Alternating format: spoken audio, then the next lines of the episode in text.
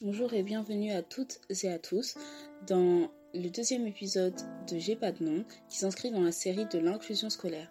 Donc aujourd'hui nous allons parler d'un sujet un peu épineux, ce sont les parents qui ne s'investissent pas dans la vie euh, scolaire de leurs enfants, puisque dans l'épisode 1, nous avons vu des parents qui s'investissaient, donc qui ont investi du temps, de l'argent et euh, de même en fait dans la vie scolaire de leur enfant pour que leur enfant puisse avoir euh, puisse accéder en fait avoir les mêmes chances que les autres de réussir dans la vie scolaire et aussi dans la vie de tous les jours.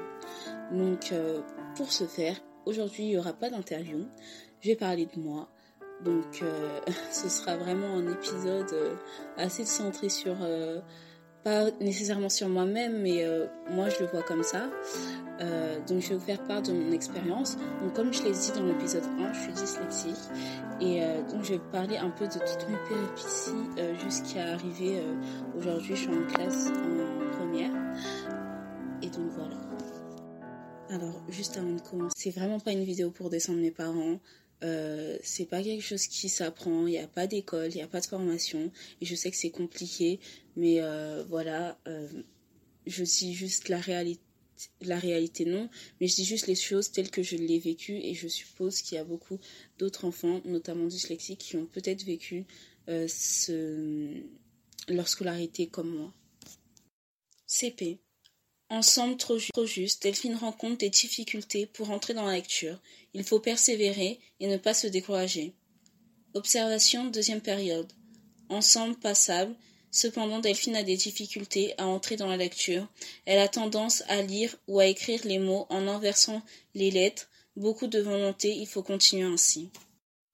Vous l'aurez compris. C'est vrai. Euh, c'est pas quelque chose qui s'apprend, il n'y a pas d'école, il n'y a pas de formation, et je sais que c'est compliqué, mais euh, voilà, euh, je dis juste la réalité, la réalité non, mais je dis juste les choses telles que je l'ai vécu, et je suppose qu'il y a beaucoup d'autres enfants, notamment dyslexiques, qui ont peut-être vécu ce, leur scolarité comme moi. CP. Ensemble trop, trop juste, Delphine rencontre des difficultés pour entrer dans la lecture. Il faut persévérer et ne pas se décourager. Observation deuxième période. Ensemble passable. Cependant, Delphine a des difficultés à entrer dans la lecture. Elle a tendance à lire ou à écrire les mots en inversant les lettres. Beaucoup de volonté, il faut continuer ainsi.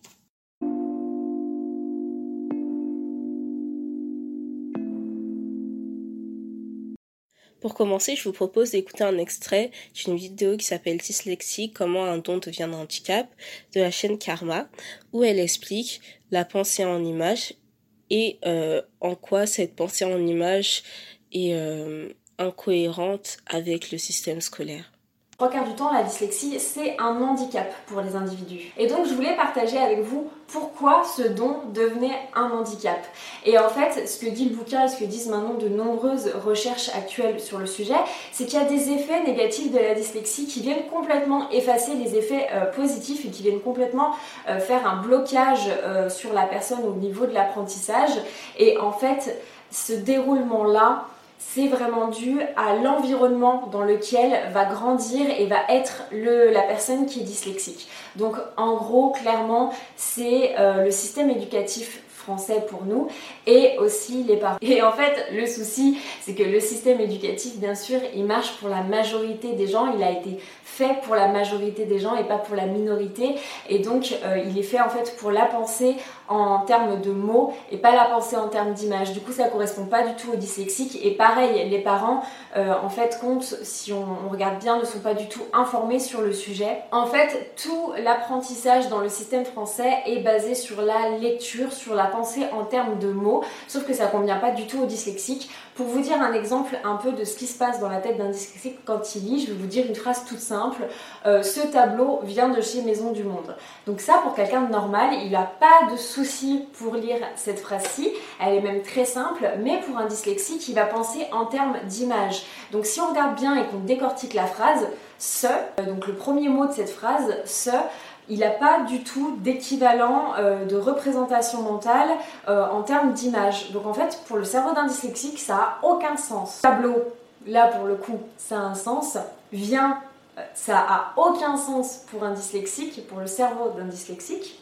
Deux, ça a aucun sens encore. Chez, ça a aucun sens encore. Maison, ça a un sens. Du, ça a toujours pas de sens monde, ça a un sens. Donc autrement dit, dans une phrase qui est minuscule quand même pour une phrase française et qui a l'air très simple, il y a cinq mots que le cerveau du dyslexique ne peut pas se représenter. En fait, il continue ainsi.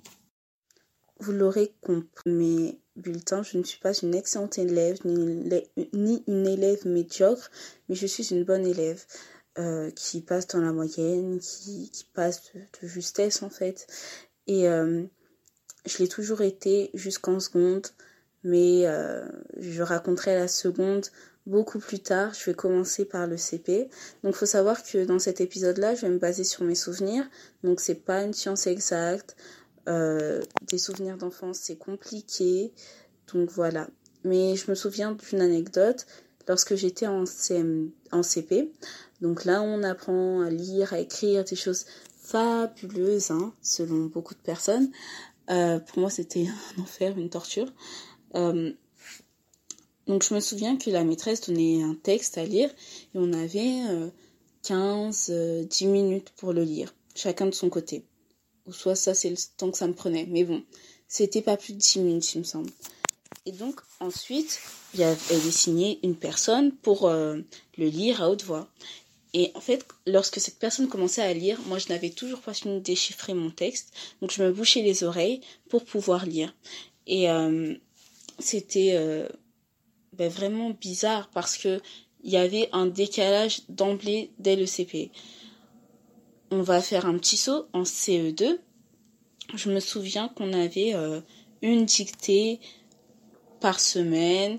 Le tableau était fermé. Euh, et donc euh, on faisait la dictée et ensuite il ouvrait le tableau et avec la craie il avait écrit la dictée, il avait souligné les accords, les verbes, les sujets, enfin tout ce à quoi on devait faire attention et où on avait potentiellement des fautes. J'avais des fautes dans ça bien, bien évidemment, mais aussi dans toutes les autres choses qui étaient censées être connues. Euh, j'avais un problème de vision, donc j'étais myope, mais je m'en rendais pas compte. Je, je voyais flou tout le temps. Euh, on avait des euh, ben, les leçons à recopier qui étaient au tableau. Ben, je recopie du n'importe quoi.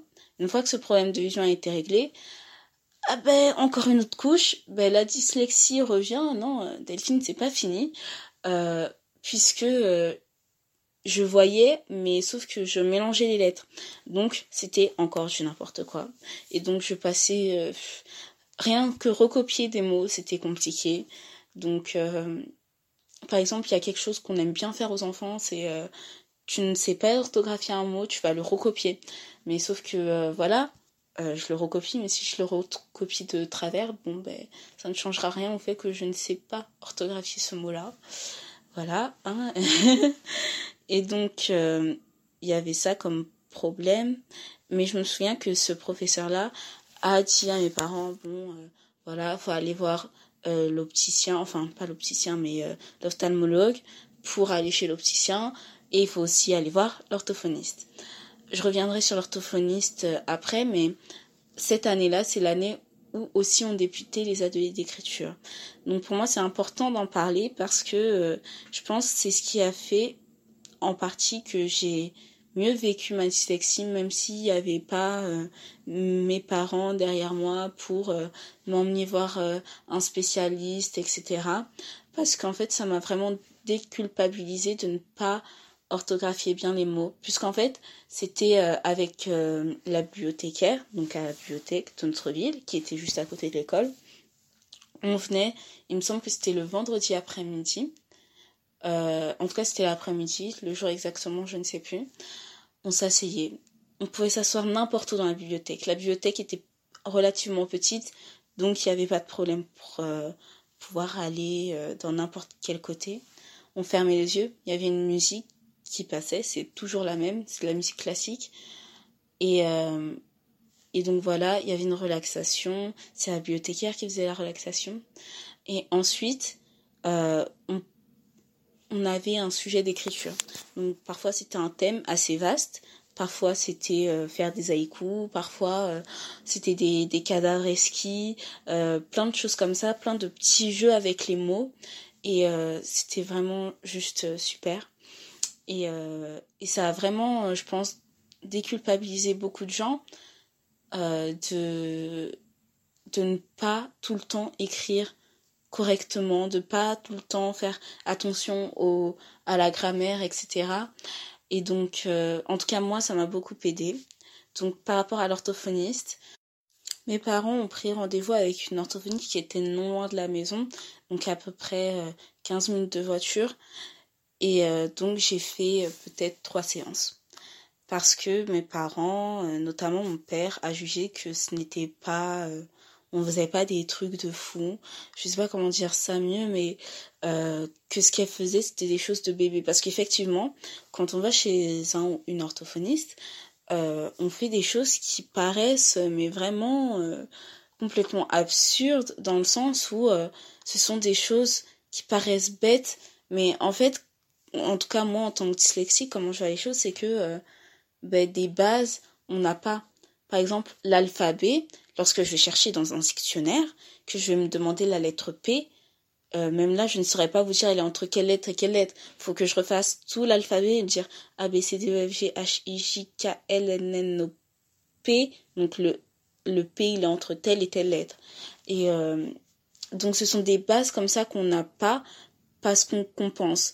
Et la compensation, euh, j'ai appris ça très récemment. Euh, grâce à un livre qui s'appelle Le don de la dyslexie, qui est très intéressant. Je le conseille d'ailleurs. Euh, mais enfin bref, des choses qui étaient trop bêtes et donc que ça n'avait aucun sens de payer une orthophoniste. Donc il faut savoir que c'est dur à trouver, les rendez-vous c'est long, euh, enfin la liste d'attente elle est longue. Pour trouver un ou une orthophoniste, il faut trouver un ou une orthophoniste qui va avec vous. Et donc là aussi, c'est tout un parcours du combattant.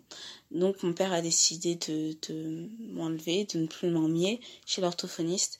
Euh, donc après deux ou trois séances maximum. Ben, par la suite, j'ai continué euh, tout ce qui est le système néfaste de la compensation. La compensation, c'est comme si vous aviez une table bancale et qu'au lieu d'en racheter une, parce qu'on peut pas racheter son cerveau, et ben vous mettiez un bout de carton, un bout de papier, un bout de bois en dessous pour éviter que ça bouge et pour stabiliser la chose. Ben, c'est pareil avec la dyslexie, on compense par des euh, moyens comme euh, compter sur ses doigts, alors que j'ai 17 ans et je compte sur mes doigts. Euh, encore parfois, c'est comme en fait plein de petites choses qui vont être naturelles pour d'autres, mais pour nous qui va encore être une difficulté et donc on compense par euh, d'autres moyens. Je dis que c'est néfaste parce que selon moi ça ne résout en ça ne résout pas totalement le problème et je pense que ben c'est vrai que ça aide mais ça nous aide pas totalement parce qu'on doit encore passer par d'autres détours pour pouvoir euh, arriver euh, au but en fait.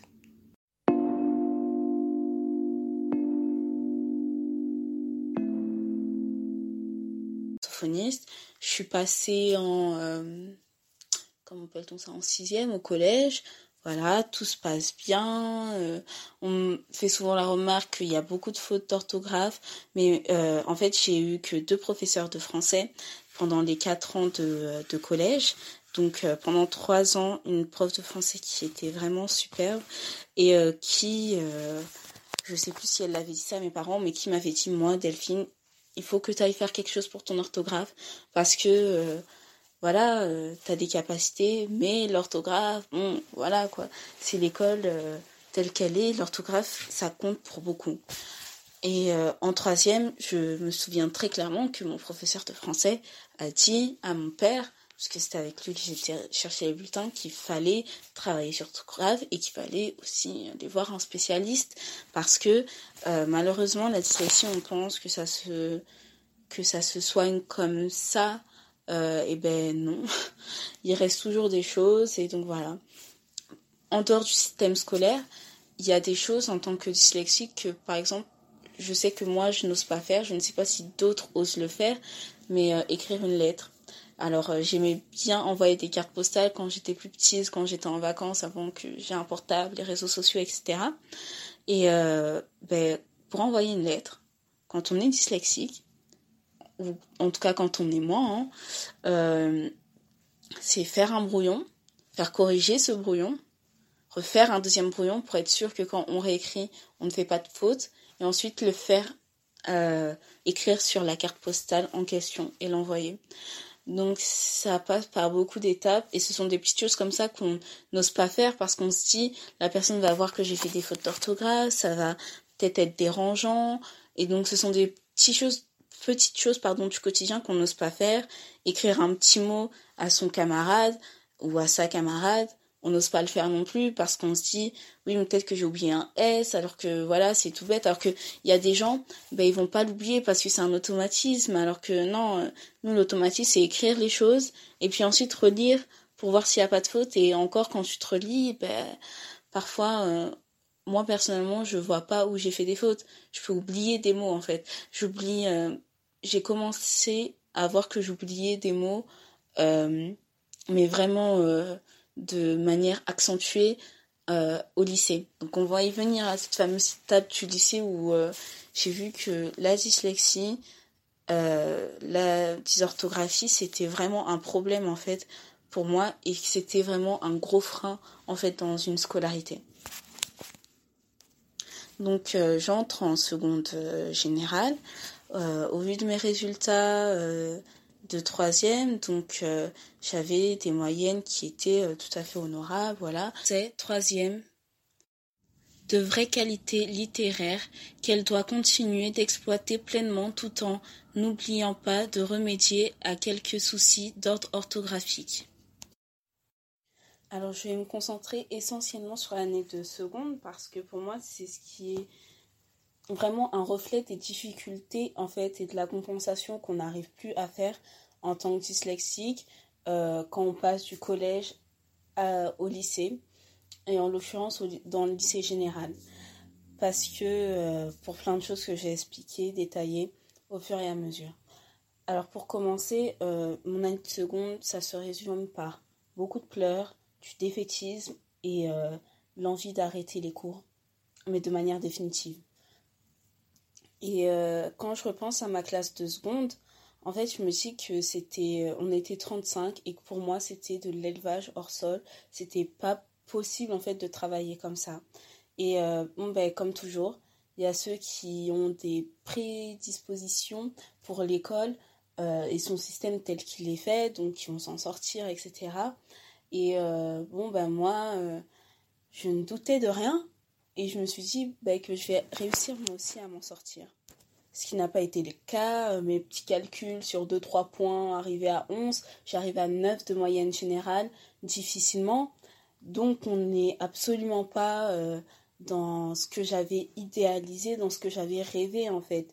Parce que euh, voilà, comme tout le monde, je pense qu'on idéalisait un peu le lycée, ça allait être trop bien, qu'on allait chanter dans la cour en se tenant la main. Non, non, ce n'est pas ça du tout.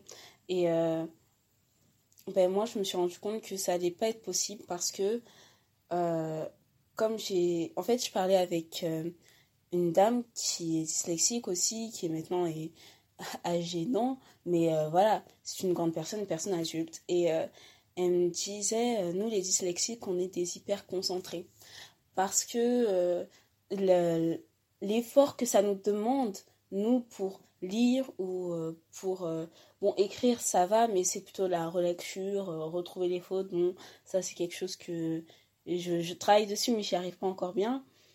Mais euh, on est des hyper concentrés. Et donc, euh, la concentration, c'est fatigant. Aller à l'école, c'est fatigant, en fait, parce qu'on est là, on a 10 professeurs dans la journée, on doit être au taquet pour les 10. Et, et chacun, quand on passe du collège au lycée, on travaille deux fois plus. Donc voilà, un calcul tout simple. On commence à travailler deux fois plus quand on est euh, en primaire, au collège, au lycée, les deux fois plus que les gens euh, ajoutent en fait à leur travail quotidien, ben, pour nous ça fait un quatre fois plus. Pour moi ça fait un quatre fois plus qui n'était pas possible à tenir. En plus les horaires dans mon lycée sont complètement nuls. parce qu'on commence à 8 heures pile et je dois me réveiller. en fait, c'est assez compliqué, mais je dois vraiment être réveillée tôt pour aller prendre mon bus et pour arriver à l'heure. Donc moi, concrètement, les cours de 8 heures, souvent, ben, j'étais fatiguée, j'allais travailler tard le soir, donc je restais dormir. Euh, parce que je me réveillais tout simplement pas. Ou sinon, bon, ben euh, voilà, hein, le cours de 8 à 9, euh, c'était la continuité de ma nuit. Et donc, c'était vraiment pas possible pour moi de tenir le rythme du lycée et l'exigence que ça demandait. Donc, après, ma prof d'allemand, c'était la même que j'avais au, collège, mais elle a tout de suite repéré, euh, Delphine, va voir une orthophoniste. Donc là, euh, effectivement, ça a aussi alarmé mes parents du fait que, euh, bon, voilà, j'ai toujours été une assez bonne élève quand même, et que là, je tombe à neuf, et que j'arrive pas à me relever. Et, et donc, c'était vraiment compliqué pour moi parce que on passe d'un de moyennes plutôt pas mal à des moyennes qui, pour moi, était juste impensable dans ma vie de, faire des, des, notes comme ça. Et donc en fait, euh, après, euh, j'ai été voir euh, la conseillère d'orientation qui m'a demandé si j'avais pas des, des, petits problèmes. Et donc je lui ai dit que oui, je suis dyslexique, voilà. Et puis j'ai été voir l'infirmière scolaire qui m'a beaucoup aidé aussi dans les démarches pour, pour tout ce qui est PAP, demande de tiers-temps, etc. Et euh, donc, euh, après, moi, de mon côté, j'ai fait les démarches pour... Euh, parce que quand on fait cette demande-là, il faut un bilan orthophonique. Et donc, je, je, doute que mes parents avaient gardé ce bilan-là. Et il datait quand même, parce que de la primaire, CE2, bon, il fallait refaire un autre. Et donc, de là, j'ai commencé à faire plein de recherches, page jaune, tout ce que vous voulez, en fait, pour trouver une orthophoniste. Donc, comme je l'ai dit précédemment, liste d'attente horrible, ou sinon, c'était trop loin.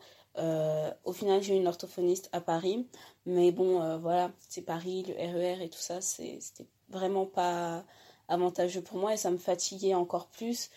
Euh, et, et, donc après, j'en ai trouvé une juste à côté de mon lycée, mais c'était un miracle pour moi et vraiment cette orthophoniste-là est très bien. Et donc voilà. Mais ce que je veux dire au travers de tout, de, de, tout mon parcours scolaire, c'est que je pense que les choses auraient été différentes si j'avais aussi eu des, parents derrière moi. Parce que, voilà, euh, je dis que je fais allemand, mais il faut savoir que j'ai beaucoup réfléchi avant de prendre une deuxième langue. Alors moi, ma deuxième langue, euh, au départ, je voulais pas prendre allemand parce que j'avais regardé, j'avais été sur des forums, des sites et tout ça sur Internet. Et euh, c'était qui tout double, en fait? Il y avait des gens dont les parents... donc en fait, c'était des parents surtout qui parlaient pour leurs enfants. Et donc, euh, c'était moi l'enfant euh, du jour de mes 11 euh, ans. J'allais chercher les informations pour savoir quelle langue j'allais prendre pour l'an prochain. Et j'étais là, je regardais, et puis il y en a qui disaient alors là, ça l'a pas du tout aidé, mais là, ça l'a complètement aidé. Et moi, l'allemand, c'était esthétiquement parlant, ça me plaisait pas. Donc, je voulais prendre l'espagnol. Ben, mes parents se sont dit non, on va maître espagnol, euh, en allemand, pardon, parce que euh, ça lui donnera un avantage dans la vie, mais sans prendre en compte la dyslexie. Euh, et donc, bon, clairement, c'est pas un avantage pour moi, je trouve. Enfin bref, des parents, je pense, qui sont derrière nous, qui nous aident dans nos démarches, c'est plus facile parce que moi, je faisais les démarches pour trouver une, une orthophoniste, je faisais des démarches, j'ai regardé plein de vidéos, lu plein de trucs à chaque fois qu'il y a des nouveaux trucs sur la dyslexie pour essayer de comprendre en fait le problème que j'avais. Et euh, ben, j'étais seule à vouloir comprendre ce que j'avais, en tout cas au sein de ma famille. Et euh, c'est vrai que quand on est aidé, épaulé par ses parents, je pense que c'est une grande aide. Parce que je voyais des reportages, euh, des parents qui disaient alors oui, on a été voir tel euh, spécialiste, donc on a été aménager ça avec la maîtresse, euh, parce que souvent ça se commençait en fait dès le départ, dès la primaire, à essayer de trouver des solutions pour le futur de l'enfant. Et là, je me retrouvais seule à essayer de trouver